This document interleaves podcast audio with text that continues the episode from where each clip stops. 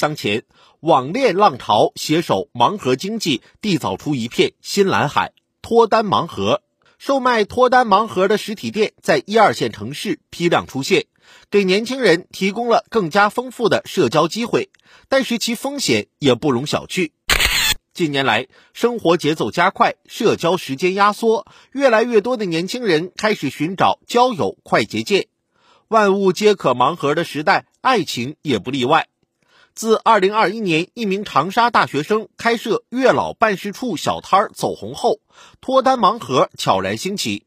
从线下脱单小摊儿、脱单便利店蔓延至网络小程序、APP，参与者付费即可获得陌生男女的联系方式，以此等待千里姻缘一线牵。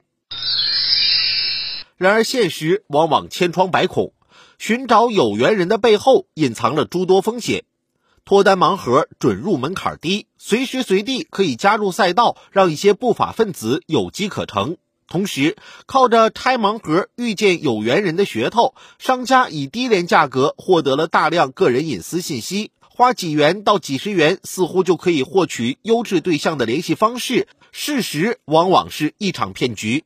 比如，有商家圈完钱后玩失踪，不断有用户投诉个人信息被泄露。付钱匹配了假的微信号，一块钱买个有风险的机器人等问题层出不穷，满满套路不仅让消费者转角遇到爱的期待化为泡影，而且被商家割了韭菜，极有可能陷入杀猪盘等陷阱。可见，脱单盲盒收到的不一定是惊喜，还有可能是惊吓。网络不是法外之地，商品服务上线，监管不能掉线。民法典第一百一十一条规定，自然人的个人信息受法律保护。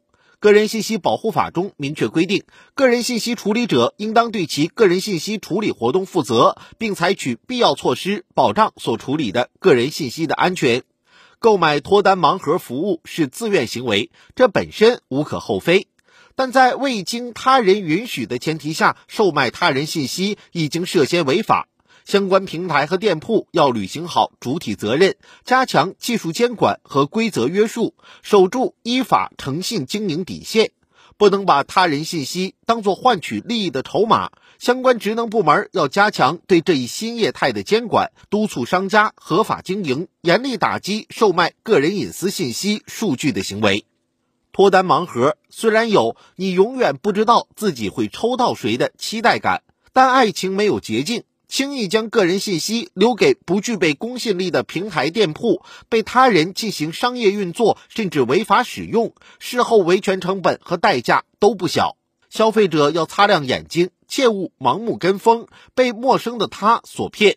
借用网络上的一句热门评论：“现实中睁着眼都不一定能挑着对象。”盲盒又如何？